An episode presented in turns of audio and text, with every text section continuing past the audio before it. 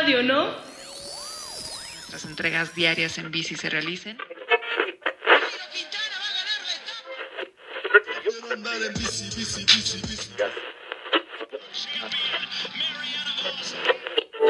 Sin conocer todo esto, opina.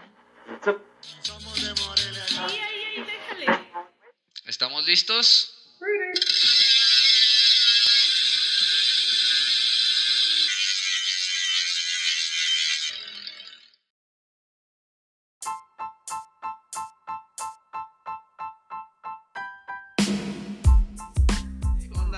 Están, queridos podcast escuchas? Bienvenidos a esta rodadita de la tercera temporada de Ciclismo Obscuro Podcast. Y pues bueno, tenemos una tandem, una group ride.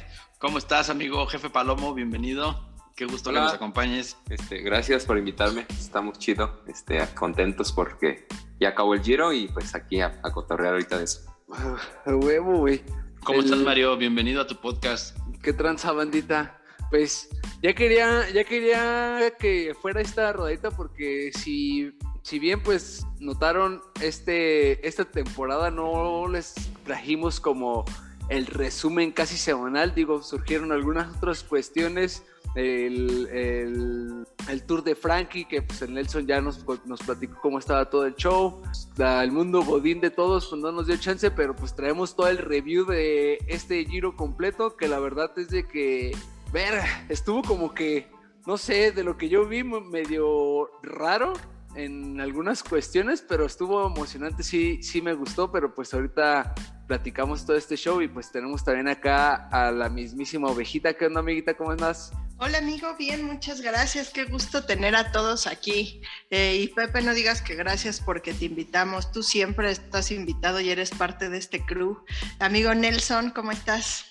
¿Qué onda amigos? Pues bien, aquí ya emocionado de volver a platicar eh, con ustedes. Como dice Mario, no tuvimos oportunidad de traerles el giro semana a semana, pero pues ahorita, ahora sí que se los vamos a resumir todo. Y Sin- sin el, albur. Y el Giro iba a decir. ¿Y el giro? ¿El giro, está- ¿Y el giro qué pedo? güey? Y el giro es que vemos Y también les vamos a platicar del giro. Eso. Ay, qué rico. Bueno, y sobre todo, además del, del Giro de Italia, cómo nos fue en los Velo Games, que ya platicaremos. Nos, nos- nos metieron una arrastrada a todos. Y bueno, hay algunos temas de carreras y eventos que han estado ahí sucediendo, pero pues bueno, vámonos de lleno al tema central de esta rodadita con ustedes amigos y pues bueno, an- antes de entrar a, a- a ver qué pasó en, en las etapas, a ver Mario, platícanos, porque dices que estuvo Raro. medio, medio raro Porque- este giro. No sé, güey, le, le aposté mucho a mucha.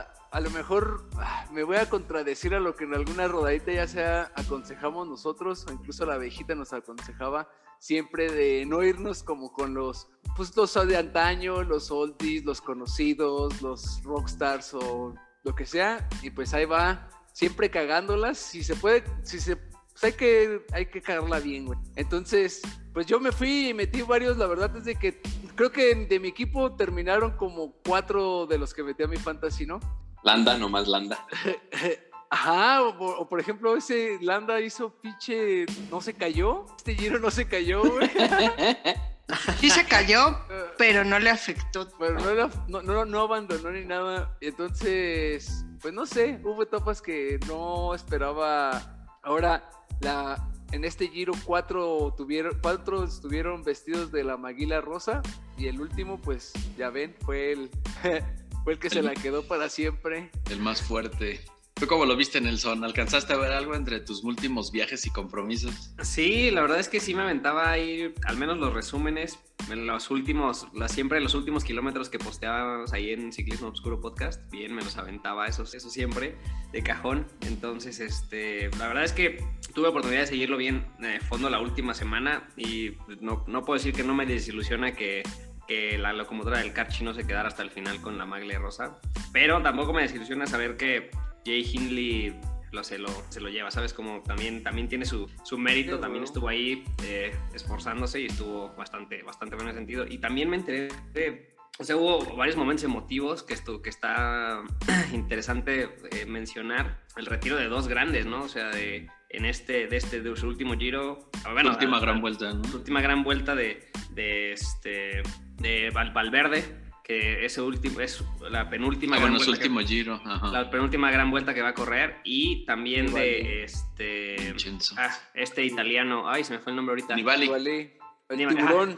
ajá Vicen- Vicen- Vicenzo Nibali el tiburón exactamente que no sabía que era de los únicos del uno de los siete eh, ganadores de las tres grandes vueltas eh, tal vez el más tal vez el más flojillo de los siete pero no sé no, es- no es, no, es, no es no es de menos mérito no entonces también momentos emotivos ahí en, en el, en el Giro Oye, yo- cuarto para Yo, hacer su retiro. cuarto, sí.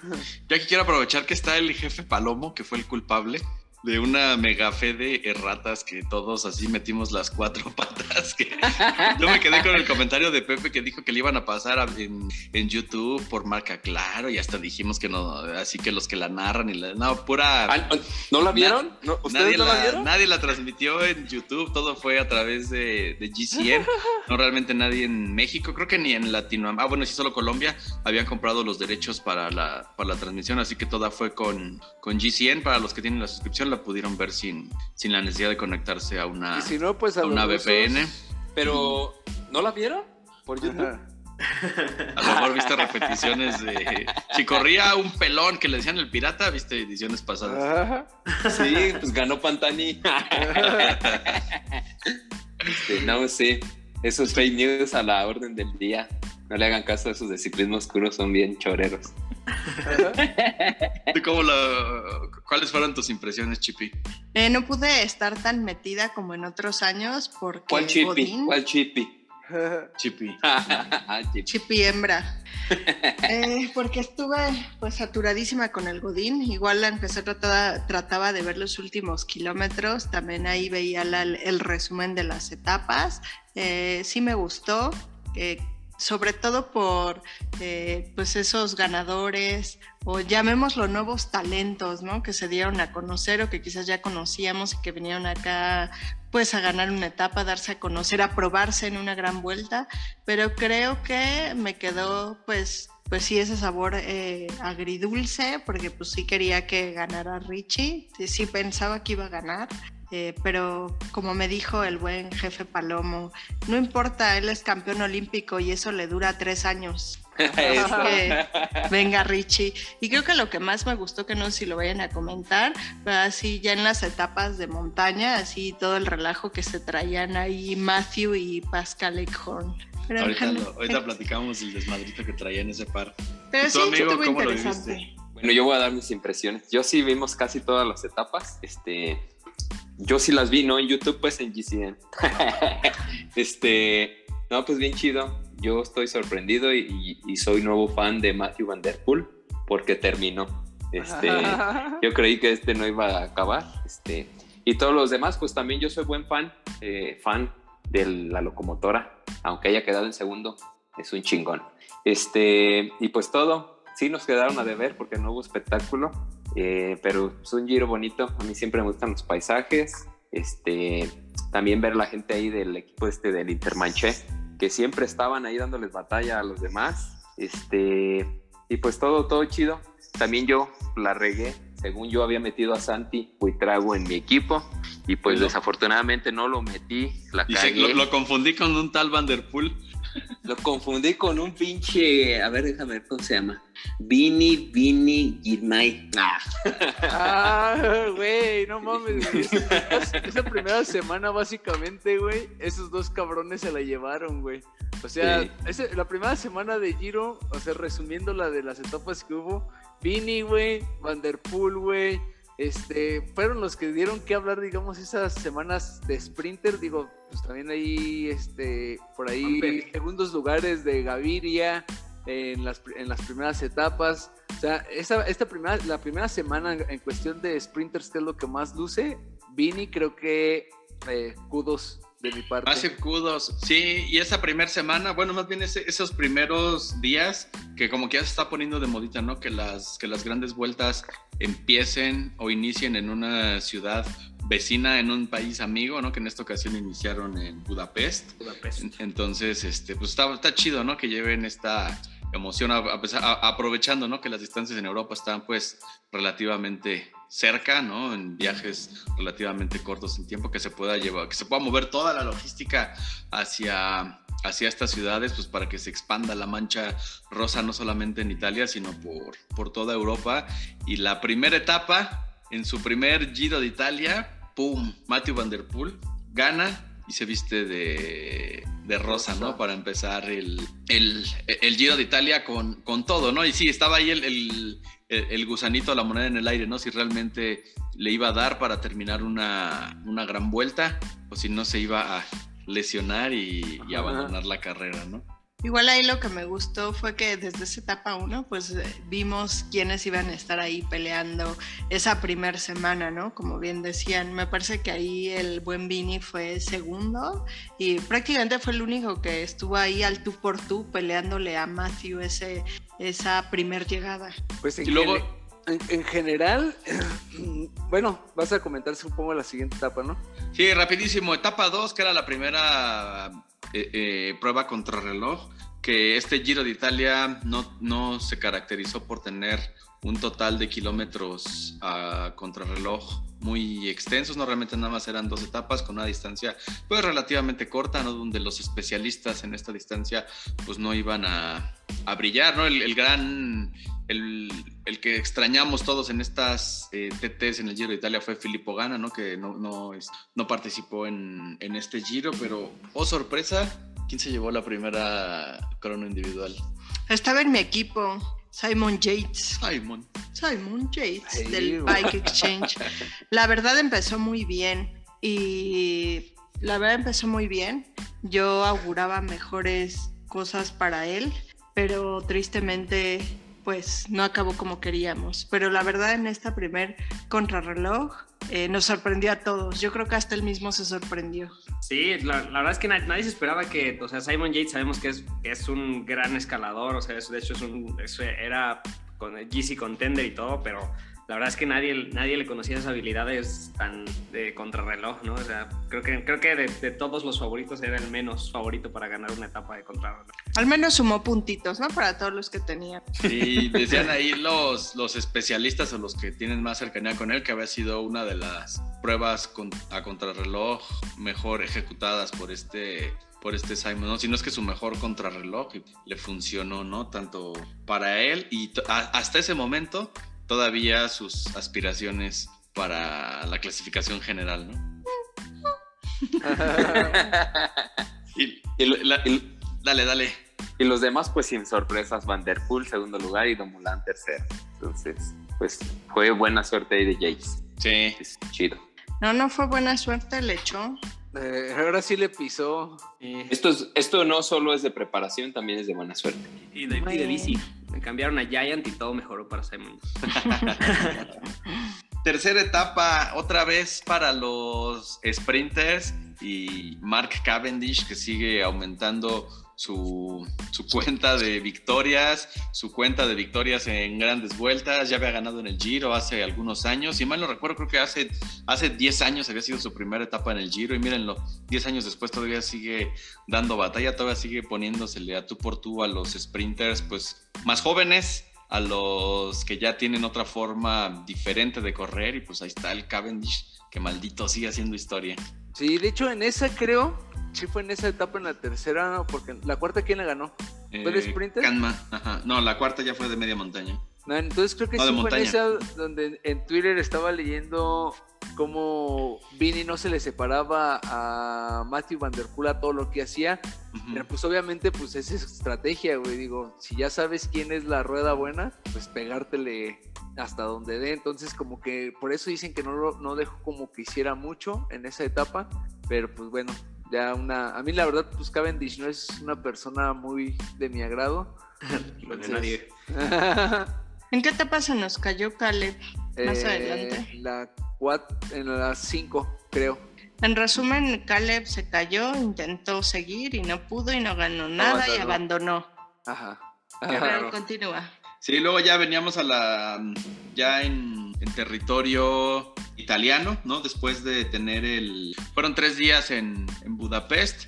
el primer lunes fue descanso y luego ya viajaron a, a la zona de a, la- a tierras italianas, era la primera etapa de montaña donde pues empezaba a ver quiénes iban a ser los GC contenders y vimos al, al primero de estos de este tridente del Bora que Kanma o como sea que se pronuncie que llevó la etapa, ¿no? La verdad eso me gustó mucho. Yo digo, sé que después de cómo acabó todo ya nada cuenta, pero el ovejo puede constatar que Kenma estuvo así en mi primer equipo. O sea, hice el equipo así rapidísimo y lo puse ya después. Por eso les digo, o sea, háganlo una vez y ya no revisen, porque si empiezas a revisar, empiezas a moverle, a quitarle y pues lo despedorras, ¿no? Que básicamente eso me pasó. Pero igual me dio gusto por Kenma y por el Bora, que es un equipo que me gusta, la verdad. Y al, al final de esta etapa, pues Vanderpool, eh, que ya había estado en las dos etapas anteriores vistiendo la maglia rosa, en esta pues ya una etapa de montaña infame, Ya. ya no la pudo mantener y teníamos, ah, yo creo que ha sido una, una de las más grandes sorpresas de este año, ¿no? Este morrito español, Español. Juanpe. Juanpe. Juan- Juanpe, que se vestía de, de rosa, pues para regocijo de toda la fanaticada española, de todo el equipo Trek, sobre todo la fanaticada española, que creo que no habían tenido a alguien que portara la maglia rosa desde, Alberto Cotado. ajá, desde el pistolero. Y duró rato, güey. 10 Sí. etapitas. Sí, Duró rato vestido de, de rosa, güey.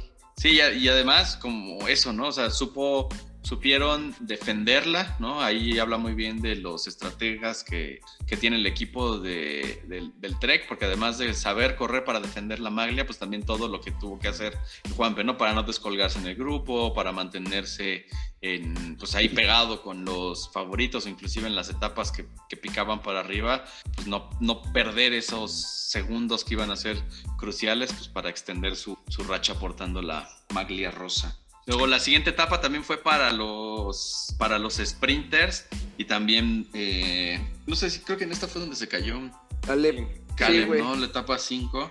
Lo bueno es que se cayó eh, solo, ¿no? Ahora no se llevó a nadie. Afortunadamente no se llevó a nadie. La Ajá. ganó La ganó Arnaud de Mar, eh, que la verdad me da mucho gusto por él. No había tenido como buenas temporadas en años anteriores. De hecho, desde que había portado la Chiclamino hace como dos años, eh, no había vuelto a tener como una buena racha. La verdad es que, en- o sea, si bien había ganado una o dos carreras por ahí, no esperaba que tuviera el rendimiento que tuvo. Como dice Pepe, ¿no? También es un poco de suerte. Entonces creo que le fue muy bien eh, en este giro. Digo, me da gusto por él y por el FDJ. Les dije que el FDJ no lo perdían de Sí, y esta etapa en particular terminaba en Messina, de la ciudad de, de Vincenzo Nibali, entonces pues era toda una fiesta, ¿no? Para los italianos ver a su, a su gran ídolo de tantos años, creo que ganó dos veces el Giro de Italia, llegar a su, a su tierra también fue, fue muy emotivo. Y bueno, la, hubo por ahí un, caso en particular de que cuando ganó Arnaud de Mar, pues ya saben, ¿no? De, al menos el, si haces podio en, o estás portando el mailo de líder o portas alguno de los jerseys o ganaste la etapa, pues al menos a, tu, a, tu, a tus tiempos en los que te hubieras ido a encontrar con tu autobús y ya te metes y descansas y comes algo, pues no, o sea, más, más o menos le agregan como una hora adicional a los corredores entre toda la ceremonia de podio, rueda de prensa, entrevistas, etcétera, y este, tenían que moverse en ferry para ir, para regresar a la al- a tierra italiana y literal, o sea, el ferry ya había arrancado y Arnaud de Mar estaba con uno de los coches del, del, del FDJ así viendo el como la despedida del Titanic, viendo cómo se alejaba su, su ferry y dicen que ese ferry pues no regresa, ¿no? O sea, hasta que vuelva a dar la hora, pero no, lo, lo- lo lograron echar de reversa mami para, para subir al, a Arnaud de Mar y a su coche del FDJ con el que estaban ahí. Y la siguiente etapa también era de etapa para, sprinters. para sprinters y repitió a de Mar. Sí, estas etapas, eh, la verdad, fueron de las que todos, bueno, no sé si todos, pero yo creo que todos en este crew queríamos que ganara Gaviria alguna de esas etapas. Sí. eh, que siempre estuvo ahí buscándole, estuvo cerca, incluso lleg- llevaba a su lanzador estrella, ¿no? A Maxi Richese, pero eh, se le volvía a negar por X o Y razón y pues Arnaud de Mar fue el que repitió. Y creo que desde ahí no volvió a soltar la, la chiclamino. Sí, no, con, con autoridad la, la, la mantuvo, ¿no? Digo, fue extendiendo la ventaja de los puntos porque lo- los que lo iban persiguiendo este, fueron Abandonando. abandonando, entonces logró mantenerla pues prácticamente desde que, desde que la aportó hasta la, hasta la última etapa. Y luego la, la siguiente etapa, la etapa 7, también era etapa de montaña, no tenía llegada en alto, pero sí tenía eh, su, su complicación. Y a mí me dio mucho gusto que le haya ganado este Kuhn Bowman, ¿no? Que también ahí demostró el, todo lo que todo lo que traía, ¿no? Y fue este cuate el que anduvo entrenando en, en tierras antioqueñas, ¿no? Con, con Ajá, con Dumoulin, Dumo.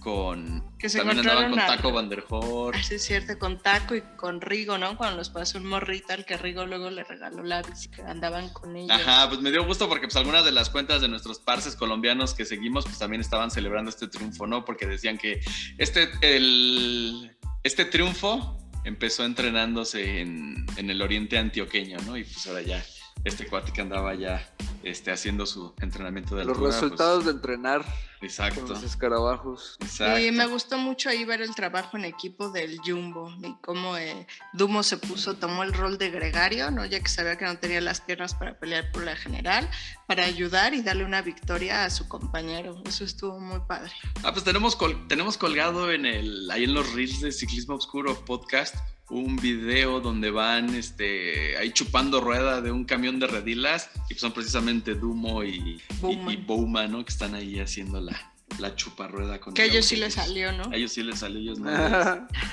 a ellos no se les atravesó un tope al autobús como a Nelson en aquel giro, en aquel este Festive 500 que nos sacó un pedo a todo pinche Nelson. Yo, ni- ni- ya- yo no- nunca lo vi y el del camión tampoco, amigo. Entonces, qué bueno que ninguno lo vio. No pasó nada, güey. Hagamos Luego- que eso no pasó. Etapa 8 en, en un circuito de Napoli, que a mí me dio un montón de gusto que Thomas de Gent la, la ganara. Para la banda que yo les recomiendo que sigan a Thomas de Gent en sus redes sociales, en específico en, en Twitter. Es un güey muy cagado, muy, muy, muy cagado. Y estaba ahí este, pu- publicando y haciendo, este, pues ahí colgando conversaciones, bueno, no conversaciones, sino hilos de discusiones de la, no de la clasificación general, sino de la clasificación de general, porque había dos, hay dos este, de Gent que estaban corriendo el, el Giro de Italia, entonces cuál iba a ser el mejor de Gent, y ahí estaban dando ahí sus, sus piques con este toque jocoso. Etapa 10, Nueve. 9, perdón. Ah, ya me salté una. Ah, claro, la 9, la del Blockhouse. La, el- el mítico Blockhouse, que ese puerto está bien perro. ¿Fue la primera de alta? Era la, la segunda con llegada en alto, pero pues con el, con, con el Blockhouse, que sí, este, con porcentajes de doble dígito, ¿Ese una escalada. ganó? Hindley, maldito. y, Y pues desde ahí ahí la- se empieza a posicionar, desde ahí ya se empieza a posicionar en las generales y pues ya se De hecho, desde ahí ya se empezaba a ver, güey, más o menos como que incluso ya les decía yo, "Verga, güey, también el anda ahí sigue, güey, no se ha caído, güey. Igual ahí a quien vimos y que iba muy bien y que aguantó y yo creo que fue segundo, estuvo a nada de ganar la etapa Hindley, fue Romain Bardet, que creo que también venía Ajá. muy bien eh, y era un buen candidato. Eh, ah, me di- se, sentí muy feo que abandonara, a pesar de que ni estaba en mi equipo, me había gustado verlo bien Yo creo que ese Yo- güey sí lo tenía yo. y estuvo que abandonada, pero ahí eh, pues se veía quiénes eran los más fuertes y Bardet era de los más fuertes junto con Jay y Richie. Digo, y también ahí lo que en esa etapa lo que me sorprendía mucho era pues Almeida, ¿no? Que se quedaba y regresaba, se quedaba y regresaba, se quedaba y regresaba, y al final perdía casi nada, ¿no? Un par de segundos quizás, o perdía muy poquito. Entonces también ahí estuve viendo como memes, ¿no? De que así Almeida, así empezando a subir al puerto, ¿no? Y que se le veía sufrir a medio puerto, exactamente la misma cara, y terminando el puerto, exactamente la misma cara. Entonces, eh, pues me, me sorprendió mucho ver cómo, no sé, desde que inicia el puerto está sufriendo, pero no sé de dónde rayos saca esa como resistencia para estar aguantando, aunque no se sienta al 100, aunque no tenga las piernas, no sé exactamente qué sea, pero eh, sí como que muchos méritos el aguantar ahí. Oye, no- nos saltamos un gran hito de este Giro de Italia que favorito para muchos y en la etapa cuar- en la etapa 4 ya no, este, no terminó y vimos una escena muy parecida a aquella que se vio en la última vuelta a España, donde lo ves hablando por teléfono, subiendo al coche en ese entonces del, del Movistar y ahora subiéndose al coche de la Astana. No, no, no, no recuerdo bien qué pasó con el Superman López. Se sentía mal. Fue No lesión. te- Por lesión se retiró. unos Le dolía la- pedillos, ¿no?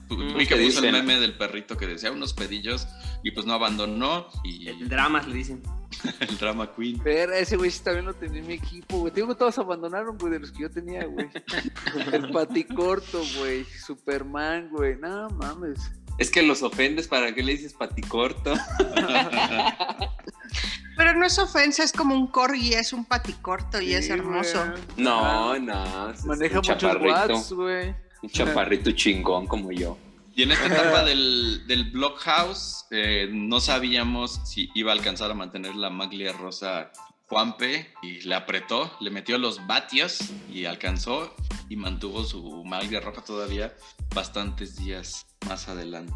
Ahora sí, etapa 10, que fue otra vez etapa para Sprinters. Que era etapa para sprinters, sí, pero tenía, picaba para arriba, ¿no? O sea, no era este, completamente plano, sino picaba para arriba, entonces era un terreno ahí medio, eh, no sé, como no propio para un sprinter nato, tal vez, ¿no? O sea, tenía ese, ese, ese, ese truco, tenía jiribilla, pues yo creo que fue uno de los, más, de los grandes eh, momentos súper emotivos del Giro de Italia, donde el buen Vini, Vini, Vini Girmay pues se llevaba la, la etapa y no solamente se llevó la etapa, ¿no? Sino se la llevaba por encima del ¿Cómo crack se la llevó, Matthew güey? Van Der Poel y pues cómo le hace la- así. con, con todo y la reverencia de Matthew. O sea, lo sienta, güey. Literal lo sienta, güey. En el sprint lo sienta, güey. O sea, es- Ahí se ve la, la potencia, güey. Lo que trae Vini, güey. No mames, güey. Fue tú muy perra, güey. Sí, que, sí, que si bien no fue el primer eh, africano en ganar una etapa del Giro, ya había por ahí existido algún otro compa de, de ese continente, pero sí fue el primer corredor de... Bueno, este, sí fue el primer corredor de Pero Eritrea. Es sudafricano, ¿no? Ajá, sí, por ahí algún super- sud- sudafricano, es sudafricano, pero bueno, sí fue el primer corredor de Eritrea en ganar una, una etapa en el Giro, primera etapa obviamente para era una gran vuelta para el país y el primer corredor de, de raza negra en ganar una etapa, entonces con, con su victoria no acababa todo, ¿no? O sea, ¿qué, qué le pasó en, el, en, el, en su ceremonia de podio, chico? Que lo que estuvimos viendo previo a lo que le pasó es que tanto a Matthew, en la- eh, no sé si en la primera etapa Ajá, la que primera. ganó, ya la había pasado, ¿no? Que iba a festejar con el champán que ganó la etapa y el corcho le daba en el hombro. Luego también creo que a Juanpe le pasó cuando estaba abriendo ahí de que le daban su maglia rosa, como que también casi le da. Eh, y en esta etapa que vimos, este, bueno, en este festejo de etapa, que a Vini sí le dio el corcho eh, duro y directo al ojo. Entonces estaba ahí como sobando, festejó y todo, lo llevaron al doctor y sí le dijeron que pues, reposara y cuidar el ojo. Entonces aquí Vini abandonó. Y Vini con esta etapa que ganó los segundos lugares que venía haciendo, o sea, el que ya le, o sea, creo que estaba así como a ni 10 puntos de quitarle la chiclamino a Demar. Por eso les dije que Demar además tuvo suerte porque pues, sus rivales más próximos abandonaban. Entonces nos dio mucha tristeza que abandonara, pero pues Vini venía por una etapa en una gran vuelta, ya su primer gran vuelta y lo hizo. Entonces más Pues sí, circudos. Massive Kudos, la verdad está súper, súper joven. Trae mucho, o sea, la verdad está, el, el- el- su equipo, el Intermarché, ven, ya lo has comentado en rodaditas anteriores, está haciendo este, cosas interesantes, entonces pues parece que, que va a tener el, el apoyo y el respaldo de su equipo y pues créanme que va a regresar a otra, otra gran vuelta para seguir Nos haciendo va a dar historia. sorpresas. Y me parece que a partir de esta etapa ya daban la, cham- la champagne destapada para que no volvieran a haber este tipo de accidentes. Baneado el corcho. Sí, me banearon a los corchos. Cancelado. Güey, que también, o sea. Ahí por ahí estaba ahí también la discusión ahí en redes sociales, ¿no? Inclusive Alberto Contador en algunas de, la- de las transmisiones así decía, pero es que, o sea, así no se, así no se destapa la, la, la botella, ¿no? Si vas a destapar la botella, pues la tomas, la cargas, la pones, apunta el coche hacia adelante, ¿no? No te pones así, no, no, no pones el ojo en el corcho literal como pero Les tengo, que Está confesar, pues- les tengo que confesar, amigos, que a mí una vez me pasó una, una, una Vini con una caguama. me, me dio el corcholatazo en el ojo. A mí también, también me ha pasado, güey. Hay, veces que también- hay veces que sí ya lo hago como por instinto hacia atrás, pero pues pasa. Etapa Bueno. 11, amigos. Etapa 11, que era otra vez una etapa para los sprinters. Y a los sprinters se les acababan las posibilidades de, de obtener pues, una victoria de, por, por etapa, valga la redundancia, pero sobre todo, a, ya lo mencionó Vejita, a Fernando Gaviria. No creo que era la última oportunidad que iba a tener ahí para, para pelear una, Victoria. una victoria de etapa y se la llevó. Y ahí parece que iba a ganar. Todos pensábamos que iba a ganar, pero de la nada salió Alberto Dainese del DCM y le ganó así por casi nada. ¿no? Entonces, es como cuando nada te sale, nada te sale y le echas ganas y haces todo y no te sale. Así pasa a veces, así le pasó a Gaviria ahora. O sea, no estaba destinado a ganar y no, pasara lo que pasara, no iba a ganar nada en esto. Yo en esa, en las páginas de memes que sigo de en Instagram de ciclistas, de, pues sí, de, de bicis, güey, era de este güey de dónde salió, o sea, sí, incluso en Twitter hay- ahí hay una entrevista, güey, que dice, pues yo vi el espacio a mi izquierda libre y tenía piernas y pues me fui. Entonces nadie esperó, no, tu- no tuvo ningún bloqueo y de hecho si ves la repetición sí se ve como todos se abren hacia el lado donde está sprinteando Gabriel y este, no me acuerdo quién, quién estaba peleando la esa, y el otro lado libre, güey, entonces sale este güey, pues nadie se lo espera. Tuvo, yo sí pensé que se la llevaba, dije a huevo, pero pues no. No se le dio. Igual muchos fue. estuvo comentando que, o sea, llevaba a, a Maxi Richese, que es su lanzador, Sí. y que pues el lanzador, pues esa es su chamba, sabe llevar pues a su sprinter a la meta, hace todo el trabajo para él y lo deja ahí, pues listo ya solo para que se lleve la etapa. Y que Gaviria parecía que no estaba confiando en su, en su lanzador, porque en vez de seguir la rueda de su lanzador, se iba a la rueda que él creía que era la buena. ¿no? Muchas veces vimos que la rueda de Maxi era la buena, o sea, la rueda de Maxi iba ahí junto al que ganó la etapa y Gaviria pues se iba por otra rueda que no era la de su lanzador, ¿no? Muchos estuvo comentando sobre eso. Y pues simplemente yo digo que cuando no se te va a dar, no se te va a dar, hagas lo que hagas. Sí, y ahí, ¿qué pedo con Gaviria? ¿Todo bien en casa o ok? Lo del COVID lo dejó mal, güey. no le... Que Este es un berrinche, no le, está, no le prestan demasiada atención a Poggy. Pero ella tuvo como tres veces COVID. Sí, pobre. Y bueno, era la primera etapa que se llevaba uno de los corredores locales, que también fue uno de los tips que nos pasó la ovejita para nuestro Games, ponerle el ojo a alguno de los corredores locales que seguramente iban a estar buscando alguna etapa. Y pues bueno, este cuate del DCM que salió como, pues no, Salió. de la nada, Ah. con un chingo de velocidad que ya traía, de no sé de si salió de la cuarta o quinta línea para el sprint, pero pues cerró y ganó, ¿no? Para sorpresa de, de propios y extraños. Luego la etapa 12, que ya empezábamos con, con medias montañas. Aquí esta etapa no, no, no recuerdo si la vi, pero la ganó otro italiano, Stefano Oldani. Oldani. Ajá, y ahí este Juanpe pues seguía portando todavía, arañando sus últimos días con la, con la maglia rosa. Etapa 13, que también era, este, log- lograron pasar este, los sprinters la media montaña, era una llegada este, pues, no, no tan propia para los sprinters, pero pues de Mare ahí sacando la casta y se llevó su, su hat trick, pues para seguirse este, ratificando como, Como Como- líder de la chiclamina. Y ya dejó a todos sus rivales así atrás. En la siguiente etapa, etapa 14, que esta era una etapa de, de media montaña. Aquí otra vez nos volvió a dar puntos a quienes lo teníamos en su equipo, Simon Yates, em, que si bien sabía que ya había perdido sus posibilidades para luchar por la general, pues un trato de, de pelear y llevarse las etapas. Eh, Esta etapa también estuvo interesante, sobre todo pues ahí todo lo que pasaba atrás con los favoritos. En esta también ahí vimos a, a Joao Almeida que se quedaba y regresaba y se quedaba y regresaba. Y yo le aplaudo mucho. Esa creo que no la vi. Sí, Y a está- Yates. Estuvo buena. La victoria de Simon y con, una, con un buen arranque. O sea, Sí, se fue solo, güey. tuvo, tuvo piernas que sacó 15 segundos a los, a los favoritos de, de por, la, por la maglia rosa, ¿no? Sí, que no sé si, si Yates al no sentirse tan... Presionado. Ajá, ajá, exactamente, tan presionado, pues aprovechó, ¿no? Y en etapas previas que la habíamos visto flaquearon algunas de las de, de las de media montaña, pues dijo, no, pues ya mejor este me, me reservo, ¿no? Tal vez ya no voy a llegar ni al segundo, me mantengo en el tercer grupo para lograr este, ir por una victoria por etapa, tal vez, ¿no? Esa estrategia usaron y pues les funcionó y llegó y atacó solo desde lejos y victoria, su segunda etapa para, para Simon Yates. Y lo que vimos también en esta etapa es que Juanpe perdía ya la maglia rosa y aquí ya se pintaba de rosa Richie.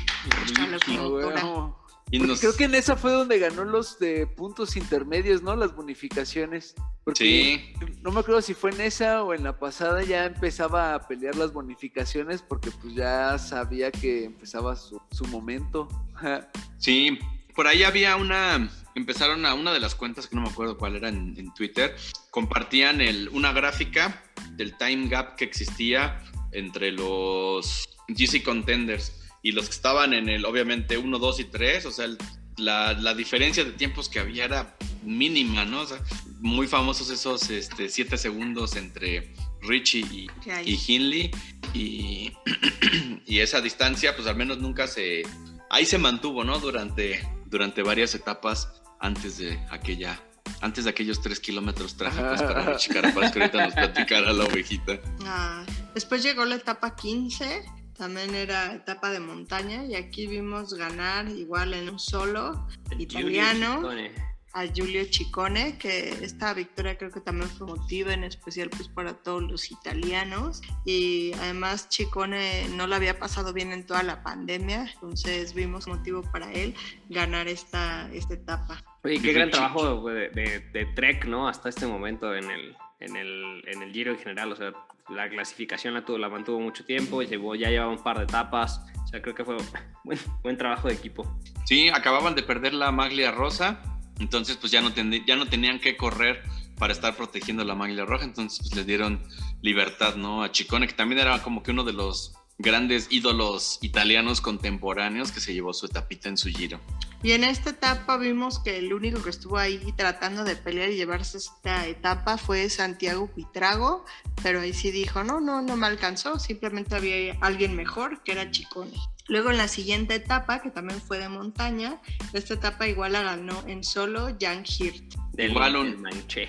Sí, también ese se atacó desde lejos, ¿no? Aquí empezaba, aquí había mucha polémica, muchos temas oscuros entre pues, los aficionados, periodistas, blogueros, streamers que se quejaban, ¿no? Que inclu- incluyendo a Pepe, ¿no? Que si el Giro no estaba dando espectáculo, que este, que- qué pedo con la general, que a qué hora este este, iban a estar este, lanzando un ataque, porque pues, ¿qué pasaba? Que le daban chance a la fuga y el gap que existía entre los punteros, los, cher- los chasers y el grupo de los principales, el pelotón principal, eran tiempos de hasta 7, 8, 9 minutos, ¿no? Donde pues no, este, aparentemente no pasaba mucho, pero pues a todos esos aficionados, recuerden que pues el Giro de Italia es una etapa, es una carrera de 21 etapas donde está la carrera dentro de la carrera, ¿no? Y las competiciones dentro de la competición, ¿no? O sea, esos puntos de... Media De- montaña. de Ajá, exactamente, todos esos sprints de montaña que seguía peleando eh, Bowman, los sprints intermedios que seguía peleando ahí este, de mar, ¿no? La pelea por el mejor joven, que también este, pues iban cayendo los jóvenes, ¿no? Sí, o sea, creo que, pero creo que es- va a ser tendencia, ¿no? O sea, creo que cada vez corren con más datos y son más inteligentes a la hora de, pues, de administrar los recursos. que al- Como dices bien, es una carrera muy larga, entonces creo que pues, esto, esto, esto va a ser la, entre más data obtengan, entre más tecnología le metan a la, a la hora de entender a sus corredores, creo que va a ser así, o sea, es de llevársela tranqui, o sea, a lo mejor tendrán que cambiar algunas reglas o eso en función como hacen en la Fórmula 1, ¿no? Para poner un poco más de emoción a la hora de, de correr, pero, pero creo que esa es, como, la, como la tendencia, o sea, correr más inteligentemente, no más. Sí, y además cuando todos están tan parejos, ¿no? O sea, yo creo que alguien no se atrevía a lanzar un ataque porque pues iban medidos, ¿no? Iban justo con lo que traían. Pues cualquier esfuerzo eh, adicional, pues lo iban a pagar en etapas más adelante o en kilómetros de montaña más adelante, ¿no? Es que como, como bien dice Mario, ahí estaban también en la pelea de, los, de las bonificaciones, de los sprints intermedios que daban este, segundos y en, en, esta guerra de bonificaciones, ¿no? Entre Carapaz y Hindley, Carapaz descontó, logró descontar 14 segundos, Hindley logró descontar 21 segundos, ¿no? Y prácticamente esa diferencia de más 7 segundos que traía eh, Hindley, más bien Carapaz, esos 7 segundos adicionales que traía Carapaz sobre, sobre Hindley habían sido producto de precisamente esas, esas peleas por, los, por las bonificaciones en las metas volantes. La siguiente Sí. etapa 17, que fue etapa de montaña, eh, aquí por fin se le hizo y ahí llegó en solitario, ahora sí, Santiago Buitrago, que acuérdense que hace dos etapas les dije que llegó segundo después de Chicone, Eh, igual fue como una victoria muy emotiva, es un corredor joven y pues su equipo le, le dio chance, ¿no? De ir por esa victoria de etapa. Sí, súper emotiva la entrevista post-podio de, de Santiago Buitrago. La verdad es que, o sea, el chavo le preguntaban, ¿no? Oye, eres el corredor de Colombia, creo que el número 15 en ganar una etapa. Este, ¿Te visualizas algún día portando la maglia roja? Y le dije, güey, no, le dijo, güey, no mames, o sea, Déjame Este, vivir esto. déjame vivir mi momento, vamos paso a paso. Este, le doy gracias a mi equipo que este, me dieron la confianza de lanzarme por la etapa. De hecho, hasta pidió permiso, ¿no? Oye, este, habló ahí por el pinganillo, me siento bien, siento que traigo piernas, me voy a lanzar y le dieron luz verde y pum, se lanzó. Y pues también, ¿no? Con un ataque desde lejos y llegó en, en solitario, se le quebraba la voz. Yo la verdad a mí también como que me, me- me- conmovió la entrevista de, de, de Buitrago y pues qué Se chingón nota, por se nota el por el esfuerzo, chaval. güey. Se nota el esfuerzo y justamente como dices, o sea, pidió permiso, él lo dice en la entrevista, o sea, yo le dije a mi director técnico, ¿sabes qué? ¿Se puede? ¿Traigo piernas? Dijo, pues vale, güey. Ahora sí que, pues nada pierdes, güey, más bien tienes más que ganar que perder, güey. Entonces, Sí, para mí ese fue otro de mis momentos más emotivos de este giro. Y el dato nada más era que es el colombiano más joven en ganar una etapa en el Giro. Ujú. a Sí. Sí, inclusive que aquel Egan de 22 años, ¿no? Este por meses, más morro que Egan. Exacto. Aquel Egan, ¿no? De algunos. el dato curioso. Después seguimos etapa 18, mm, media bueno, no sé si decirle media montaña o era una etapa para sprinters. Em, Con, con algo de su vida. con algo de su vida, exacto, y esta etapa la ganó, de- la verdad estuvo súper emocionante y la ganó así por nada Dries de Bond, eh, por ahí le ganó a uno de los jóvenes talentos del Jumbo. Sí, también se nos, se nos pasó mencionar que en alguna de las victorias de, de Mar fue de photo finish, ¿no? Y se hacía, volvían a compartir el meme, ¿no? Así de De Mar este, haciéndole así por un, por un pelito de... O las, De nuevas, nada. o las nuevas llantas para sprinter, güey, más anchas, güey. La siguiente etapa, que fue una etapa de montaña, aquí vimos como también estuvo creo que muy emocionante y lo único que le criticaría a esta etapa fue el cómo acomodaron el final de la etapa, ¿no? porque era una etapa que acababa en alto, pero como que hacía literal una escuadra, así casi casi daban una vuelta de 90 grados y ya los últimos, no sé si eran 100 metros o Menos, ¿no? Como 20. eh, Era eran nada, sí. Una cosa muy- entonces, eh, en esta etapa, pues todos los jugados fueron los que llegaron y aquí ganó eh, Kuhn Bowman y aquí ya refrendó, o estaba él siempre peleando por esos puntos de, de montaña para quedar este, con esta maglia azurra de pues líder de la montaña. Mientras los que le estaban peleando ahí la etapa se siguieron derecho y pues no les quedó otra más que frenar. Correcto, es justo eso, ¿no? O sea, como en este, en esta curva de 90 grados que les describo, o sea, los que iban ahí atrás, este, tratando ahí de, pelear por la etapa, pues se siguieron. Hicieron dos, creo que uno del, del AG2R, creo que iba Tila Walter también, se siguió este, ahí atrás también. El segundo, no sé si era Mauri Van Sevenant o Mauro Schmidt, pero era uno del Quickstep. Eh, y, pero creo que Cohen ganó muy bien. Me gustó verlo ganar de nuevo y que refrendar esa maglia para su equipo. escogió, la verdad es que muchos lo criticaban, o sea, porque pues es- escogió la línea, ¿no? Correcta para dar la curva y eso impidió que los otros la dieran igual de bien, ¿no? Entonces, la verdad es que es parte de las carreras, o sea, trazar bien la línea y pelear por ella, dar así el, el codacín, pues también es parte de. Entonces, pues yo creo, como dice la ovejita, yo creo que pues, bien merecida, o sea, vio el, vio, el, vio el camino mejor que los demás. Sí, también por ahí la, la- la banda estaba molesta. Inclusive hasta estaba ahí una, una fake news que si lo habían relegado al último lugar de la, de la clasificación, pues por esa, como dice Nelson, ¿no? O sea, el- la forma en la que siguió esa línea, si obligó a que los otros güeyes se siguieran derecho, o si por ahí le metió la bicicleta por delante de los, de los que venían atrás, pero pues bueno, no pasó nada de eso y pues se refrendaba el rey de la montaña. Y no sé si fue en esta etapa donde salió esa foto que alguien tomó, yo creo que Ah, ve a así. espaldas de los ciclistas, que se ven así como las tres manos, así como Bowman con las manos arriba, eh, luego creo que es el del Quick Step con las manos en medio y el que llegó tercero, que iba así Agachado. todo agachado, creo que iba abajo en los drops, también fue de esta etapa. Después la etapa 20, ya nos acercábamos al final. ¿Quién quiere contar esta etapa de la marmolada? Vas, Pepe, cuéntala. A la marmolada. Ah, ya, todo lo que estuvieron diciendo, yo nomás me acuerdo que Trasnik arran- este, abandonó al inicio y que valió madre mi equipo. Pero bueno, este. Pero. Tranqui no es latinoamericano, ¿o sí? Te- Tenía yo varios equipos amiguitos ahí en el, en Ah. el, en el Velo Games. Tenía mi Dream Team y mi Orgullo Latino. este, bueno, pues la marmolada, la gran etapa reina que ganó Alessandro Kobe, Novak Domen en segundo lugar y tercer lugar Giulio Ciccone. Pero lo importante era con los GC Contenders y es cuando este, sucedió Todo la tragedia. Todo se derrumbó. Éramos felices y no lo sabíamos. este, Aquí no, nada, pues, más destacar que la- lo- lo- los favoritos le dieron chance a la fuga, pero pues no por eso este, demeritamos ¿no? el triunfo desde lejos. Creo que fue a más de 50 kilómetros de meta. eh, Alessandro Kobe se lanzó y le, le aguantaron, le aguantó el ritmo y las piernas y todos los que lo venían persiguiendo, pues no fue suficiente para que llegaran y le No, quitaran pues, su... O sea, to- todas, todas las fugas, de verdad, este, chidísimas, porque también a veces traían equipo, este, por ejemplo, el de Santi, que yo sentí que lo jalaban, que lo, que lo paraban en las etapas, en la anterior, la que ganó, Mm. que lo paraban para que fuera a ayudar a Landa. Acá Kobe pues no traía ningún GC contender, pero todas, todas, todas, eh, a fin de cuentas cuando era mon- montaña o alta montaña, casi les llegaban, entonces también se ocupaba traer. Y pues sí, chido que Kobe se la llevó. Atrás estaban guardando, nada más estaban cuidando, ya no había más que tres, que era Landa, que era la locomotora y que era Jai Hindley.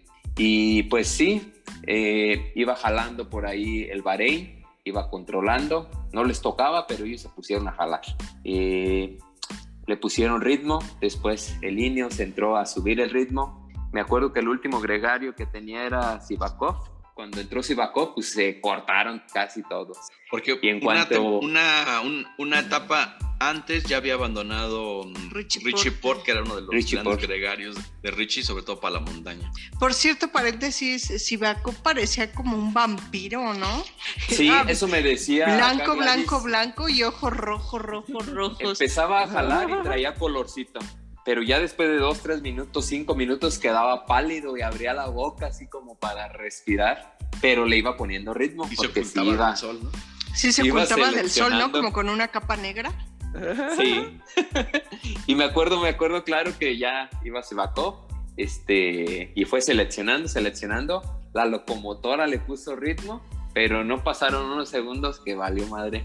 No, pero-.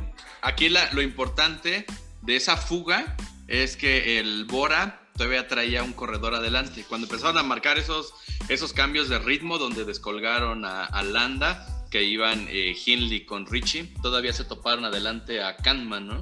Sí, a Kamna. A Y le ayudó. Exacto. Pero ya ahí Hindley, locomotora y Landa iban juntos, le llegan a Kamna y ahí le llegó como el segundo aire a Hindley y fue cuando me remataron a la locomotora.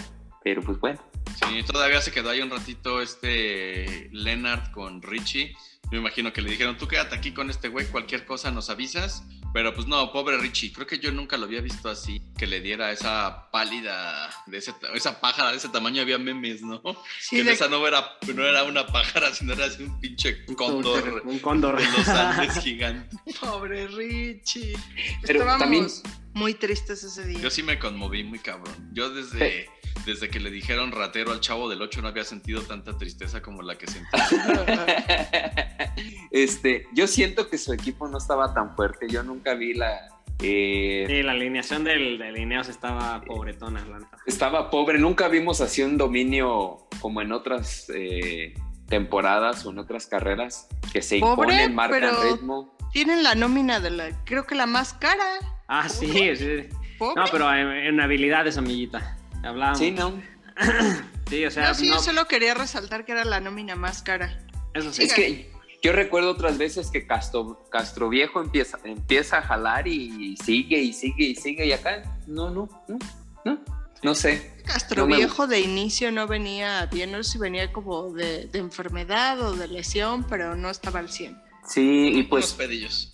Unos Unos pedillos. pedillos. y un poquito triste pues este lo que pasó, pero pues bueno, ahora sí que que Es pues parte del ciclismo. Entonces realmente Sí. ahí la, la diferencia de los 7 segundos que les platicábamos, pues solo era por si seguían llegando demasiado justos. Ya este fue la... El Pero ella iban a tres segundos de diferencia. Sí, sí, iban sí, a tres. sí, sí, o sea, los, se fueron recortando los, los segundos y fue el uppercut final que pues, puso a Richie en la lona y pues ya prácticamente eh, sentenciaba su carrera, su etapa, su Sí. etapa y la victoria etapa. del Giro de Italia, porque difícilmente en la siguiente prueba, en la prueba 21, que era una contrarreloj, que era una mega fiesta ahí en Verona, pues sí iba a ser una contrarreloj excepcional, ¿no? Para que... pero hizo una buena contrarreloj. Hizo una gran contrarreloj. O sea, nadie le va a 10, quitar ¿no? ese mérito. Sí, eso se defendió muy bien, pese a que salió perdiendo. Este, pero pues ya, eran muchos segundos los que había que remontar. Sí, le re- pero de todas maneras le recortó 10 segundos todavía. O sea, que es bastante en una contrarreloj cuando no eres especialista. O sea, creo que. Creo que lo hizo bastante, buena. bastante bien. Sí, bueno, que es que- campeón, campeón ecuatoriano de contrarreloj, ¿eh? A huevo, y eso nadie se lo va a quitar. esta Eso sí. Y, y, y olímpico. Sí, olímpico. Y olímpico. Eso nadie se lo quitaste en tres años. Eso nadie se lo va a ya en dos, tres ya años. dos. Ya dos. Y este, y el día que perdió la maglia rosa, al día siguiente era su cumpleaños. Ah, Ah. Pobre, pobre Richie. No, pero este, nosotros acá con Gladys comentábamos ya como resumen general. Ay, le compramos Este- un pastel. Este- Le, le mandamos un pastel de Ecuador. Te lo vamos a mandar en estos días. Este, este giro a mí sí me quedó a deber porque, pues sí, o sea, se vieron todos muy parejos, hubo desgaste y la chingada, pero faltó el este rato, faltaron algunas variantes que sí le van poniendo esa chispita al giro. El del año pasado fue nuestro favorito, este, eh, eh, y luego quedó en segundo la locomotora. Ah, esto es para olvidar. Y pues ya. Y pues en esa etapa 21, que como ya habían comentado, era una contrarreloj que picaba tantito. Subían y bajaban, ¿no? Ajá, picaba tantito y se la llevó un italiano, Mateo Sobrero, del Bike Exchange. O sea que este equipo al final se llevó tres etapas. No estuvo mal para haber perdido al final su, a su GC Contender, ¿no? Que por eso iban. Y pues fue una fiesta en Verona, donde vimos ya el podio final quedó Jai en primer lugar, segundo Richie, tercero Holanda. Y creo que no lo mencionamos, pero faltando así como tres etapas o cuatro, abandonó Joao Almeida, que estaba igual. Ah, él dio positivo de COVID, ¿no? Él abandonó por positivo de COVID y ya fue Y que por le heredó. tristeza. Y tristeza, fue que le heredó la maglia blanca a, a Juanpe. Correcto, entonces nuestro podio, o al menos nuestro top 10 quedó Jai primero, Richie segundo, Mikel tercero, el tiburón de Mesina en cuarto, Peyo quedó en quinto, Jan Gir del Intermanché en sexto, Buchmann en séptimo, Domenico Pozzovivo en octavo, también del Intermanché, y Domenico Pozzovivo fue como repescado del Intermanché al final porque él Sabemos que ya es como de los más grandes, había tenido una, un accidente, tuvo demasiadas cirugías, no había retomado su forma, entonces más kudos para Doménico que acabó hecho- en el top 10 y me gustó mucho que el Intermarché lo repescara. no sé si lo, no sé si lo vieron en su contrarreloj, pero pedaleaba raro. Como que mm, no sé si la bicicleta le quedó chica, no sé qué onda, pero sí como con las rodillas abiertas, eh, se veía incomodón y aún así no hizo, un, no hizo una mala, este, una mala contrarreloj, pero sí se veía incómodo. Ay, el Pozo, a mí me dio mucho gusto que, que acabara bien, la verdad. Eh, noveno quedó Hugh Carty del Education First, el décimo, ahí acabó en nuestra maglia blanca heredada, Juanpe. Eh, en onceavo no alcanzó a rascar el top ten, quedó nuestro Bala Balín. Ya me ya casi. En, en doceavo quedó Santiago Buitrago, Casi. casi. Y ahí de- destacar, ¿no? De los que alcanzaron a colocar más de un corredor en el, en el top 10, el Bora, ¿no? Con su tridente de Hindley y, y, y Bookman. El Bahrein, ¿no? Creo que fue el mejor equipo, colocando ahí a Mikel Landa y el landismo que todavía respira. Y cuando ya lo veíamos agonizar, estaba más vivo que nunca. Ahí, este, esforzándose lo suficiente para mantenerse en un, en un tercer lugar. Eh, Pello Bilbao, ahí también este, apoyando los, las estrategias de su equipo. Y un tercer corredor, ya lo decía la, la ovejita, Buitrago, ¿no? Que terminó en el top 12. Pero pues ahí también kudos para el Bahrein que la supieron hacer bien. Y sobre todo también ya lo habíamos comentado, el Intermarché con Hirt y Pozzovivo, que también lograron colocar a dos en el top 10. Sí, yo, yo creo que a Landa le fue, perdón, creo que a Landa le fue bien porque ya no es como tan sangrón. Vimos ahí que también abrazó bien bonito a Buitrago, este, como que ya es más chidito, pues por eso le está yendo mejor. Antes era bien sangroncito con Nairo, me lo maltrataba. Entonces, eh, por eso yo no lo quería, pero pues ya, ahí va, ahí va, va siendo bueno, más más humilde. Traigo, traigo un dato de cuánto se llevaron los, los equipos, los que más este, dinero acumularon ¿no? de la bolsa que se repartía, ahí para que hagan la, la conversión a pesos. El Bora, 346 mil euros en total. Le siguió el Ineos con 180 mil euros, el Bahrein con 150 mil euros, que de hecho el Bahrein fue el que subió al podio como mejor equipo, y el Trek con 92, casi 93 mil euros. Y en cuanto a corredores, los que más este dinero acumularon para la bolsa de sus equipos fue Jay Hindley con 291 mil euros, Carapaz con 260, eh, Landa con 73 mil, Demare con 65, Juanpe con 55, eh, Bowman, que fue el campeón de la montaña, con 44, Matthew Van Der Poel, que se llevó el, el premio del super combativo, el más crack y el, Ay, pensé que se llevó el Miss Congeniality. el Miss Congeniality, el que a todos les cae bien, 44, y Buitrago. También estuvo ahí en ese, en ese topcito que fue el segundo de los jóvenes, alcanzó a llevar 31 mil euritos ahí para la, para la bolsa de, del Bahrein. Y de los. Aquí otro dato curioso, ¿no? De los tres primeros lugares, o sea, Hindley, Carapaz y Landa. Hindley tuvo en este giro, tuvo ocho, ocho veces estuvo en el top 10. Su mejor posición fue eh, la etapa que se llevó. Richie estuvo 12 veces en el top 10 y su mejor posición fue un segundo lugar. Y Landa estuvo siete veces en un top 10 y su mejor posición fue un tercer lugar, que curiosamente así es como quedaron en, en la clasificación general. Vale. Y así se nos fue este giro. Pero Colorín y- Colorado. Íbamos a comentar, giro ¿no? se ha acabado. De, de todas las grasejadas que hizo nuestro- ahora nuestra par- nuestro dúo favorito holandés. No sé si vieron por ahí la, el- lo- los videos que grababan ahí los aficionados, ¿no? Que estaban ahí a pie de carretera. Primero se empezaron a viralizar todos los, los wheelies que subía haciendo este Matthew. Matthew Van Der Poel y también por ahí había raza ardida de que eso ya lo había hecho antes este Peto My Love. Peto Sagan, el que no conoce a no sé quién, a cualquier Ah. santo le reza. Y la... Güey, vivan el presente, yo les digo que no los comparen, disfrútenlo. Y van a estar así súper fiesta, ¿no? Pues en esas etapas de montaña donde ya no tienes mucho que pelear, hacer más que- no llegar fuera de control, pues ya echas desmadre con, con los aficionados, entonces pues ahí los Willis, este eh, Bowman iban este, junto No, con, Pascal. perdón, Pascal Eckhorn, que recuerden a Pascal Eckhorn del Eckhorn. Eckhorn del Jumbo, que fue el corredor que hace algunos años, creo que fue hace como un año, se hizo viral porque en una carrera en Europa, un, un niño, este que se llama Se me fue el nombre Shander. del niño. Eh, fue en el tour de, en el of Britain con Shander, ¿no? Que iban ahí como subiendo la fuga. Y el niño iba en la banqueta. ajá, iba en su banqueta y como que les tiró ahí el, ¿no? iba ahí tratando de, de zafarse de fuga y Pascal le regaló su ánfora y al día siguiente al camión a la Entonces este Pascal Econ, que ya tenía este, antecedentes de ser muy buen pedo, pues iba ahí echando desmadre con el Matthew Van Der Poel. Hasta inclusive agarraron una, una bandera de un aficionado colombiano. Entonces iba en su bicicleta ondeando la bandera, suelta el volante, agarra la bandera y hace así la señal, ¿no? Como ese saludo militar y seguía subiendo. Luego más adelante se ve que este Bauke Molema. ya se había tronado.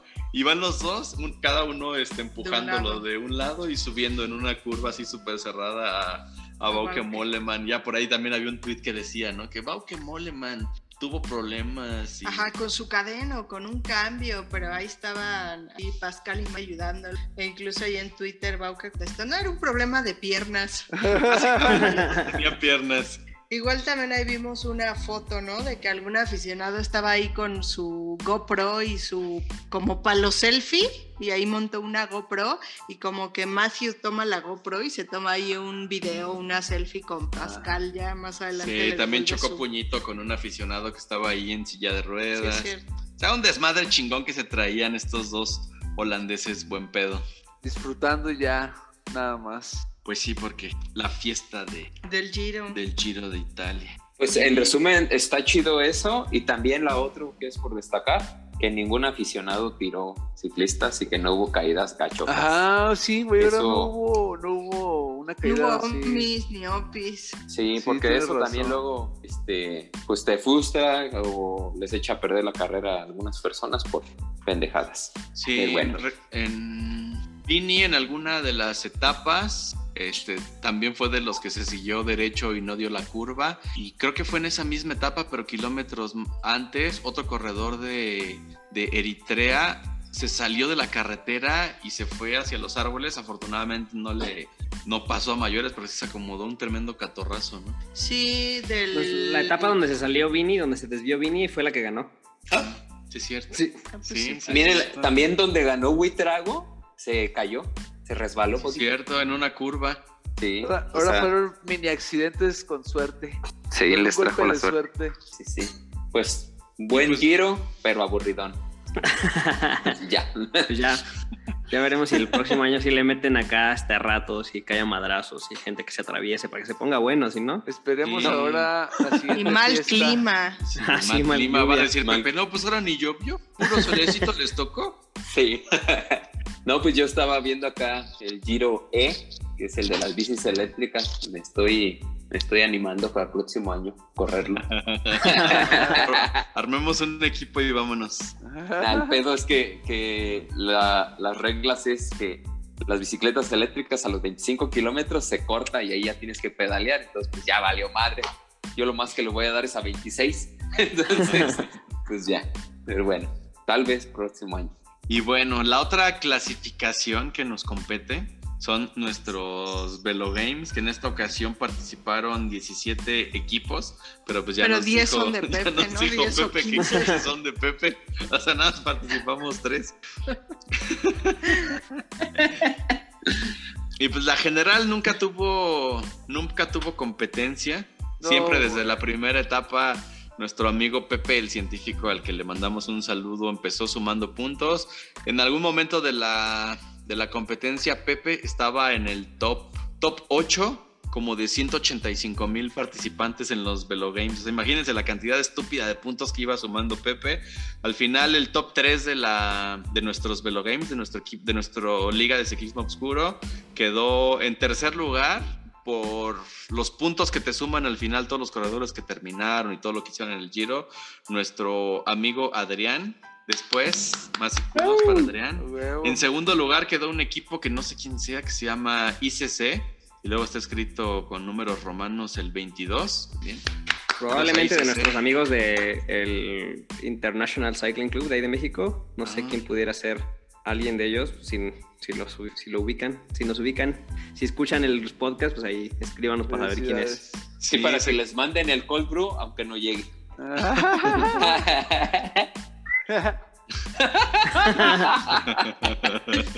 Se está cortando el internet, o mejor.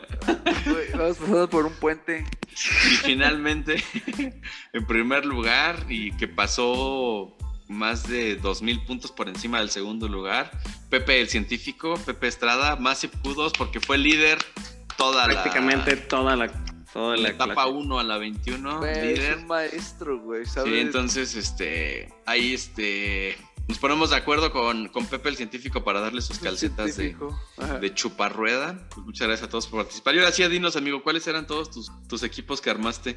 Ah, yo, este, nada más Orgullo Latino y otro que se llamaba, Landismo sin landa.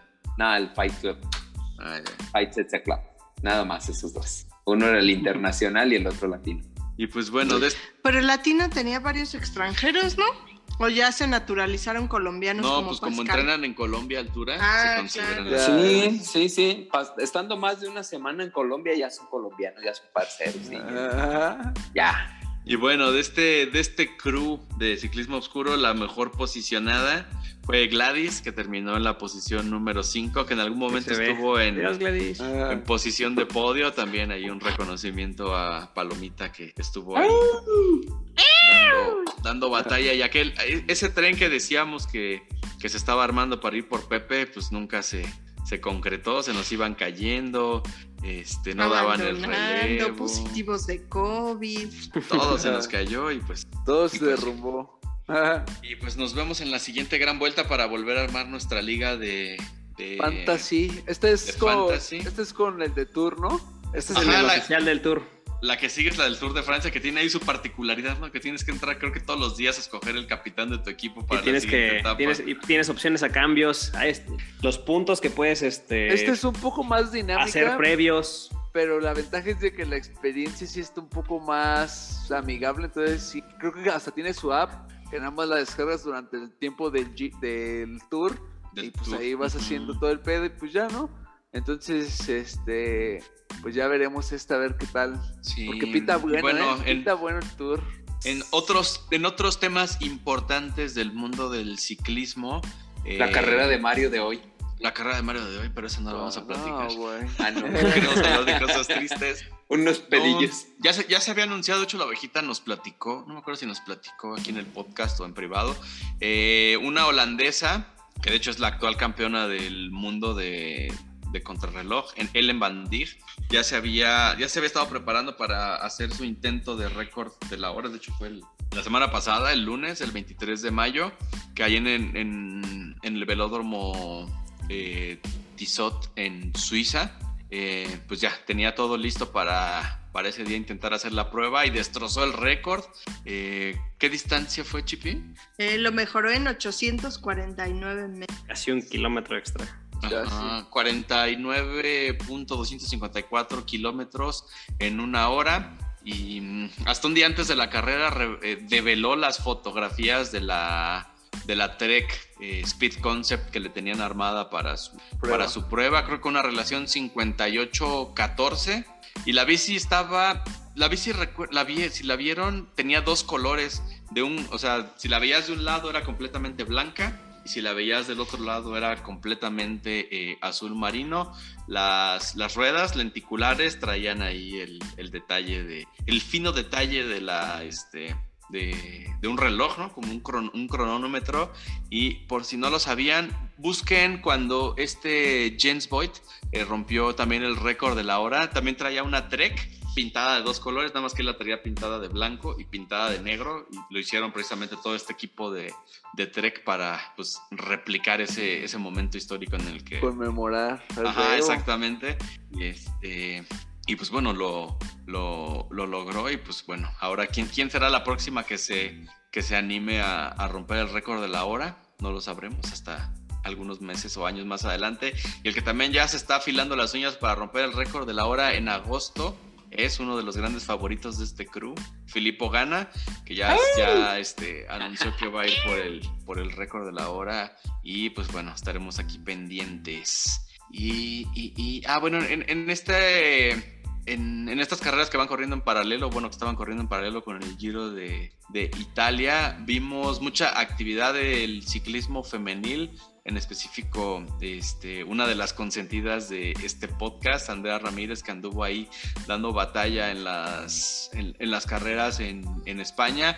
Inclusive por ahí estaba este, peleando, este, lanzaba ataques, se mantenía algunos este, kilómetros en, en, la fuga, ahí robando este, cámara y suspiros. Y pues ahí le mandamos saludos a a Andy que, que, anda ahí rompiéndola y codeándose con la elite del ciclismo femenil. Fue, fue una gran semana para el, para el ciclismo. Eh, también pues todo, fue el, el, Panamericano de montaña en Argentina y pues México se trajo pues, prácticamente todo, eh, menos la elite eh, masculina que perdió Gerardo Ulloa contra Avancini pero se llevó el short track con, igual contra, contra. Contra, contra Avancini entonces, es el, el, brasileño, ¿no? Brasileño, sí.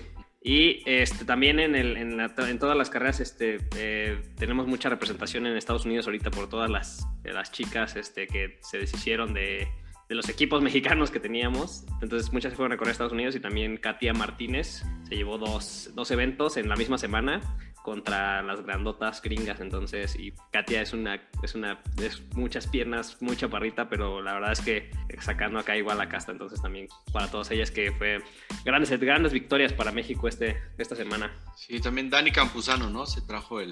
Ah, Dani Campuzano, claro. Oro de, de, montaña. Muy bien. ¿Y qué sigue? Y el, y el Frank que ganó la carrera la, local. La carrera acá de. la carrera que no ganó Mario. Dice, dice Mario que se llevó la de montaña, la de bicis de equilibrio, la, la de la triciclos de carga, el monociclo. Sí, ni, ni, no, ni, Matthew, ni Matthew Van Der Poel es tan versátil, ¿eh? Oh, bueno. Dice Frank, anda con todo. Uh. Pues si ya llegaron hasta este punto del podcast, muchísimas gracias. Eh, pues yo creo que hasta aquí le paramos. Vienen algunas otras carreras del World Tour. Creo que ahorita relevante viene. Pues ya todo... Dauphin. Ajá, el Dauphiné, que es donde todos los equipos que van al Tour de Francia. El Tour ahí vamos a ver. Ahí ya se ponen a afinar sus máquinas, ver cuál corredor trae, quién no trae. Y así que vayan echando un ojo a los cómo termina la contrarreloj, porque tal vez ese sea un contender para las cronos del Tour. Eh, clasificaciones de montaña, cómo van los de la general, para que vayan ahí armando y modelando sus equipos. Porque ya le vayan craneando. Y pues hasta aquí la dejamos, amigo. Amigos, muchísimas gracias a todos. Hasta la próxima. Hasta la próxima. Gracias, amigos. Bye. Bye, bye. Valverde, Alejandro Valverde, Samuel Sánchez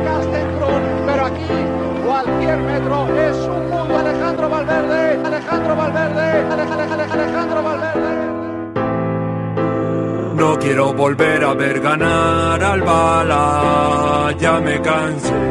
Todos esos muros ya me los sé, esas flechas ya las lancé. Yeah, yeah, yeah. No quiero volver a ver ganar al bala, ya me cansé.